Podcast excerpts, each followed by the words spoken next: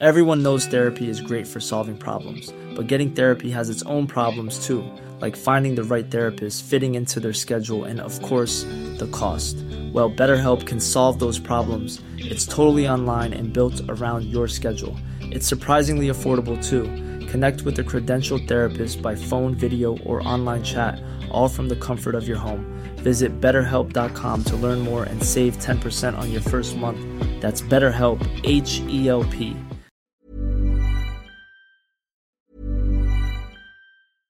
I'm Sandra, and I'm just the professional your small business was looking for. But you didn't hire me because you didn't use LinkedIn jobs. LinkedIn has professionals you can't find anywhere else, including those who aren't actively looking for a new job but might be open to the perfect role, like me.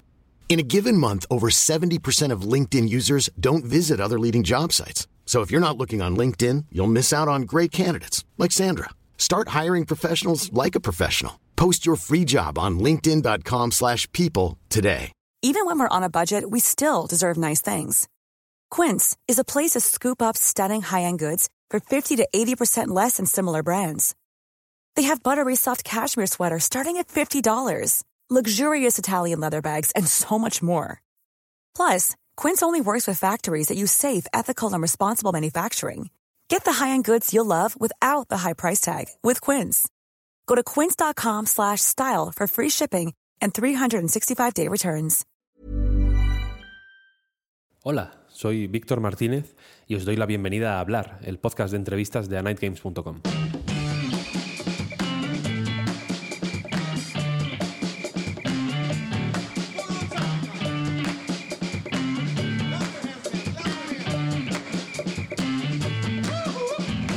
Se me ocurre que uno de los motivos por los que siento tanta afinidad por el estudio madrileño Brainwash Gang es por la manera tan estilosa que tienen de andar por una cuerda floja que me resulta muy atractiva. Por un lado, creo que es un estudio que se enorgullece de no hacer nunca lo que se espera de él.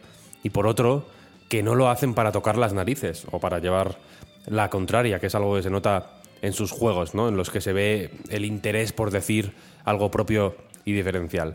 Pero luego también está la afinidad que tengo con los géneros que trabajan, que también me suelen interesar. ¿no? Es lo que pasa con Laika Age Through Blood, un juego que mecánicamente es muy fuerte y en el que se fusiona el movimiento y la acción potentes con una manera de contar las cosas muy interesante. Para hablar sobre cómo ha sido contar historias dentro de un Motorvania como este, es decir, un Metroidvania en el que te mueves y, y disparas desde una moto, he llamado a Eva Cid y a Edu Berth de Brainwash Gang.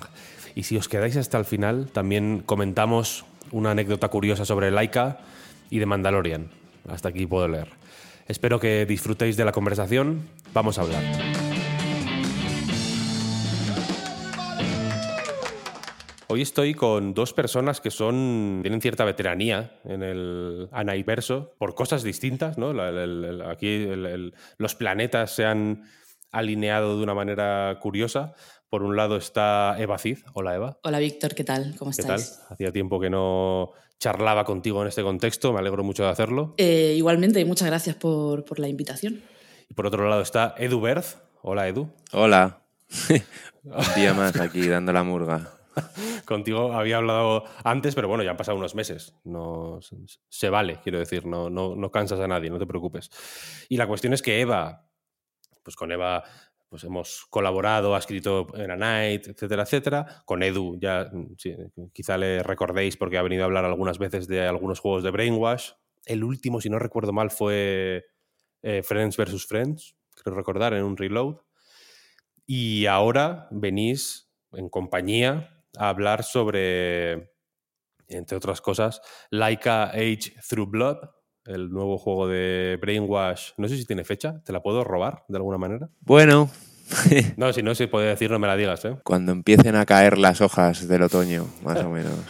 Bien, bien, vale. Esperaremos a que empiecen a caer las hojas del otoño. La cosa es que este juego, lo comentamos en un reload hace un tiempo ya, es un lo que se ha venido a llamar Motorvania, un juego en el que interpretas, interpretas, ¿eh? Ya, vaya, vaya palabra me ha salido, a una madre coyote que se ve envuelta en un, que vive en un páramo posapocalíptico se ve envuelta en una guerra entre su tribu y unos invasores eh, reptiles, no, aves, perdón. Y en fin, y es un juego en el que la, el movimiento en moto y el disparo desde la moto y cómo se recarga y cómo se básicamente interactúa con el mundo desde la moto tiene una presencia muy muy importante, es un juego muy mecánico, muy de eh, involucrarte en, el, ¿no? en, el, segundo a segundo del gameplay. Cada combate es, puede acabar muy bien o puede acabar muy mal y muchas veces no sabes cómo va a ser ese final hasta un segundo antes, vaya, es un juego muy que a mí me parece muy guay, muy intenso y que me resulta muy interesante y por eso quería centrar esta charla en el diseño narrativo, porque también es más, tengo la sensación, y aquí corrígeme Edu sobre todo si me equivoco, de que es, de que es más complejo de lo que habéis hecho hasta ahora. Bueno, en complejidad siento que podría ser... O sea, quiero decir, el volumen no siempre es complejidad, ¿sabes lo que te quiero decir? O sea, no me eh, refiero, no me refiero a volumen, no, me refiero en volumen, me refiero simplemente en complejidad de, de piezas a tener en cuenta. Ah, Sí, yo estaba pensando en, un juego que hicimos que se llama Grotto, que tiene mucha branching, como mucha ramificación, ¿sabes? Y en ese sentido, eh, o sea, pensaba en esa dirección, vaya. Em, sí, a ver, el Laika al final es un juego que dura, yo qué sé, entre 15 y 20 horas, ¿sabes? O sea, es una bestialidad para lo que es un estudio indie y tal. Y, y claro, hay pues hay mucha ruina ahí que, tener en cuenta. Em, sí, la respuesta es sí, es, eh, ha, sido una movida, sí. A mí me resultó muy interesante jugando a Laika, una build que jugué, que no es el juego completo, no sé cuándo, jugué, un ratillo. Pero me resultó me resultaron muy interesantes dos cosas. Una fue una misión, o una, bueno, una misión, un momento en el que llegué a una tienda que estaba a tomar por el culo en el mapa eh, y en el que puedes comprarle un juguetito a tu hija. Que no es una misión, no hay una. No, no, recuerdo. Desde luego no, eh, no, no, tiene mucha presencia si, de existir. No es una misión que sea en plan comprar un juguetito a tu hija, sino que es algo que te, pues que al final te sale por roleplay un poco, ¿no? Y el juguetito es súper caro y está súper lejos la tienda. Es una cosa miserable. Llegar ahí, eh, si, fuera mi hija no, no, iría. Eh, si, tuviera, que ir en moto. Y otra fue la manera en que están desperdigadas por el mapa las misiones y cómo te las dan en el pueblo y el hecho de tener que bajarte de la moto, por ejemplo, para hablar con la gente, todo ese tipo de cosas, que, creo que al final convierte el, la interacción con las misiones en algo. en algo que requiere un esfuerzo y no sé cómo ha sido. Eh, pues eso, diseñar el contexto narrativo en el que, en el que ocurre. en el que ocurren todas estas historias. No sé cómo de cuesta arriba se os ha podido hacer en algún momento? Mm. Y aquí y que responda Edu o que responda Eva como, como escritora también, vaya. A ver, que haya misiones secundarias obedece a convencionalismo, ¿sabes? En plan, exigencias del mercado. En tanto a que el juego, un Metroidvania, si no dura más de X horas, pues es una aliada, ¿sabes? La gente va a decir, sí, no está mal. Un poco lo que le pasó a Gato Roboto, ¿no? Que es un juego que está apañado, pero dura bastante poco para lo que, para lo que es el juego, o sea, para lo que es el, género, ¿sabes? Entonces, la idea fue, vale, eh, tenemos que hacer esto más grande. Eh, tampoco nos obligaron, no nos obligó nadie, ¿eh? era como una especie de sensación de necesidad. Y mm, entonces la, la idea fue, vamos a hacer misiones que sean interesantes, en el sentido de que eh, la aproximación que podíamos tener con ellas podía ser bastante más heavy que lo que se ve por ahí. ¿Sabes? O podía tener outputs más, eh, pues eso, más creativos o, o, diferentes, ¿sabes? En cuanto a la historia que cuentan y así. Entonces, eh, pues hicimos una lista de cosas que podríamos hacer y una era, pues, hacer misiones secundarias, como término general. La otra era como que la relación con, con Pupi, que es la hija de Laika, eh, se, se vaya desarrollando poco a poco o que abarque diferentes temas en función de objetos que tú le lleves. Sé si le llevas una, esto es un spoiler un poco, pero bueno, llevas una Game Boy, una cosa así, pues hablan de, de los propios videojuegos, ¿no? En plan, de lo que es morir y renacer y no sé qué, y cómo eso convive en el universo de, ¿sabes? De esta persona que literalmente hace eso. Y pues sí, o sea, fue como tener varios frentes por ahí para, para hacer un world building interesante, ¿sabes? Y... Porque teníamos la sensación de que... Perdona que te matice aquí un momento. A eso me refería con la complejidad, porque Grotto, que es un juegazo, por cierto, es efectivamente muy complejo y mola mucho ver, verte en medio de esa complejidad, pero mm, el control lo que, lo que pasa en el momento, quiero decir, lo que el jugador está viendo o puede hacer en cada momento está muy controlado, quiero decir. No, puede hacer mil cosas. Está literalmente en una cueva, vaya, o sea que. Pero sí, sí, sí. Eh, no sé, ha sido un cacao, la verdad, pero bueno. no, va mal la cosa. Sí, yo, por ejemplo, pues eh, por mi parte, a mí lo que me, me interesaba de, todo este tema de las misiones secundarias y tal, eh, y en relación a, un poco al propio ciclo del juego, ¿no? A cómo se, se desarrolla, o sea, va como por ciclos porque tienes tus misiones principales o lo que sea y luego tienes que volver a, tu casa, ¿no? Al pueblo, a dormir y tal. Entonces, un poco este rollo. Y yo lo que tenía en mente todo, o sea, todo el tiempo cuando nos pusimos a, escribir sobre todo el tema de las misiones secundarias es que eh, que construyeran, eh, pues eso, la sensación, la, la, comunidad, eh, así en general. O sea, porque, o sea, desde mi punto de vista, si los personajes que, que hay en el pueblo, ¿no? O sea, si conseguimos que esos personajes te, interesen o te importen o por lo menos te generen curiosidad para conocerlos, como que tiene sentido a nivel narrativo eh, el tema de, del, ciclo. O sea, que te va a gustar volver al pueblo no solo porque eh, el juego se juega así, sino porque vas a querer también volver al pueblo para hablar con ellos, para conocerlos más, para entregar X misión y tal. Y por lo menos desde mi punto de vista, el tema de que se genere una, una, una sensación de comunidad y que la comunidad te importe es importante en, en la narrativa de, de Laika, luego a, a, grandes rasgos. Entonces yo siempre, o sea, yo lo, mi intención fue que, que prácticamente cualquier personaje del pueblo tuviese un momento, eh, tuviese una historia, tuviese algo que, más o menos te importara. Y, luego también lo que comentas tú, lo que has comentado, Víctor, de la, misión del, juguete para Pupi, creo que representa un poco también el, creo que una cosa que teníamos en mente, y yo creo que eh, compartíamos eh, Edu, Josué y yo, que era el... Y además una cosa que a mí siempre me ha gustado en, los videojuegos en general, o sea, que, la, que, las recompensas no sean materiales todo el tiempo, que no por hacer una tarea te den un juguete para ti, para que lo uses, sino que la recompensa, bueno, es que esa palabra es un poco así, pero vaya, que, que la consecuencia de, de cumplir una tarea o de hacer una misión sea gratificante por la pura narrativa, o sea, que no tenga una recompensa material. A mí esta idea siempre me ha gustado mucho cuando he jugado yo a, videojuegos. Y es una cosa que hemos tenido más o menos en mente a la hora de, hacer, sobre todo hacer las misiones secundarias.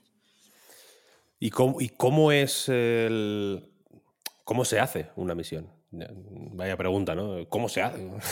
¿Cómo se hace una misión? Pero quiero decir, cuando se te ocurre una misión, quiero decir, ¿cómo es alojarla en, la, en los límites del juego, ¿sabes? De lo que es posible y no es posible en el juego. Eh, hasta qué punto lo que es posible y no es posible en el juego se puede, mm, no sé cómo decirlo, forzar un poquito si la situación lo, lo requiere. ¿Cómo es a nivel incluso de producción forzar lo que se puede hacer en el juego, ¿no? Porque si de pronto todas cada puta misión secundaria te, requiere ¿no? inventar ahí cosas alrededor para que funcione, igual mola mucho, pero igual no es factible, ¿no? ¿Cómo es todo ese proceso? A mí es una, es una es un proceso que me fascina porque tú decías, Eva, lo de volver al pueblo, lo de que los personajes de la aldea tengan cada uno sus cosas y que te den ganas de volver y tal y cual.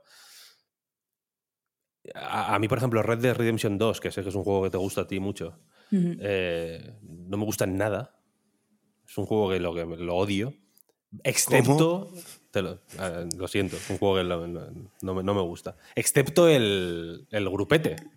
El, levantar. O sea, si, si, fuera de. Si el juego fuera de eso, a mí es el único juego en el que me he, he querido estar aseado.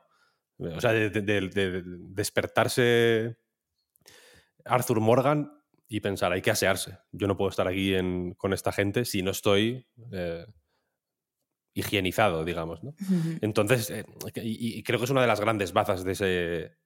De, Red Dead Redemption 2, ¿no? Esa, esa sensación de estar con estos. Eh, con estos forajidos con, con, los que vas y de hacer piña con ellos. Y, y al mismo tiempo me fascina una tendencia que hay ahora en, en, las, mm, con las misiones secundarias, porque otro juego que odio, solo voy a hablar de juegos que odio hoy, para hablar de, este que no, que no, de la ICA que sí me gusta, em, que es Cyberpunk 2077. Yo creo que es el juego en el que, del que más he leído, es que lo más guapo son las misiones secundarias, ¿sabes? Porque las. Claro, pero hay una misión principal pues bueno, que pichipacha, pero las secundarias son como lo, más guapo, ¿no? Como ese. Ese. Mm, no sé cómo decirlo.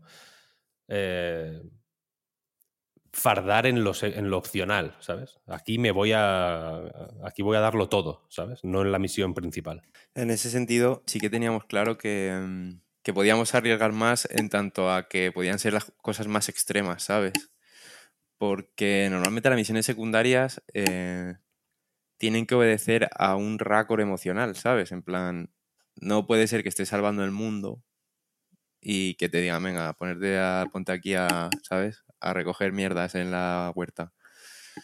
Y eso, o sea, es algo de lo que se queja mucho últimamente la gente interna, aparentemente. Mm, sí, sí. Eh, por el tema este de Final Fantasy y demás. Pero mm, en el, o sea, el abordaje que teníamos nosotros sobre esto era como situaciones extremas, ¿sabes? con respecto a las misiones secundarias.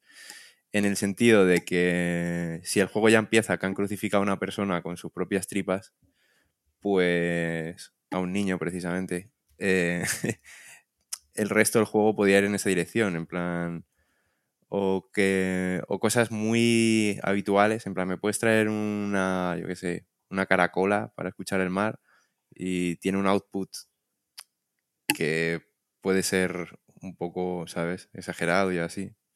Claro, lo que intento decir es que mm, casi que no ha habido filtro en realidad con respecto a eso y no se ha respetado nada esto del raccord emocional o es porque ya de base era una locura el mundo este en el que está establecido el juego, ¿sabes?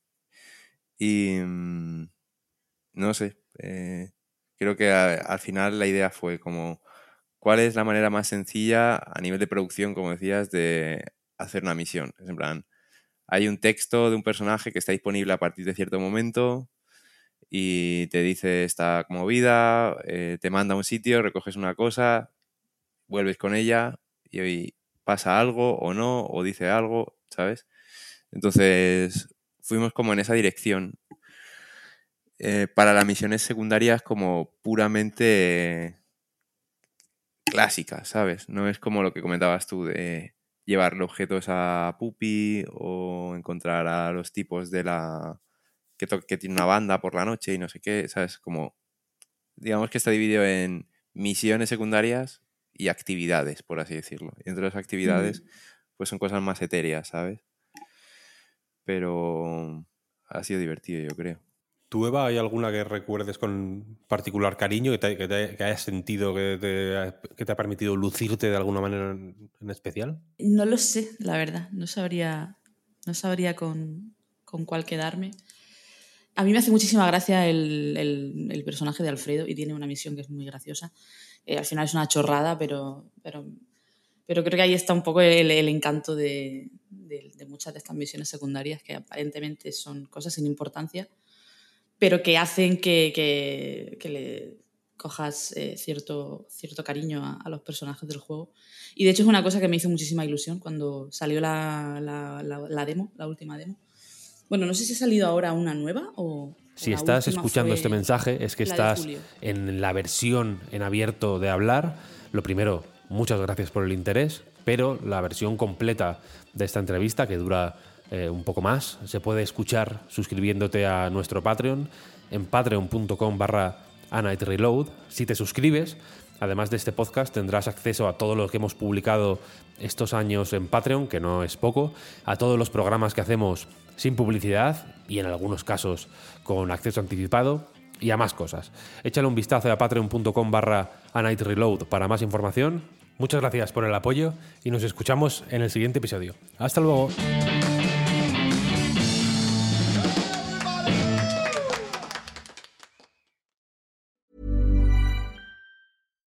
Hi, I'm Daniel, founder of Pretty Litter. Cats and cat owners deserve better than any old-fashioned litter. That's why I teamed up with scientists and veterinarians to create Pretty Litter. Its innovative crystal formula has superior odor control and weighs up to 80% less than clay litter.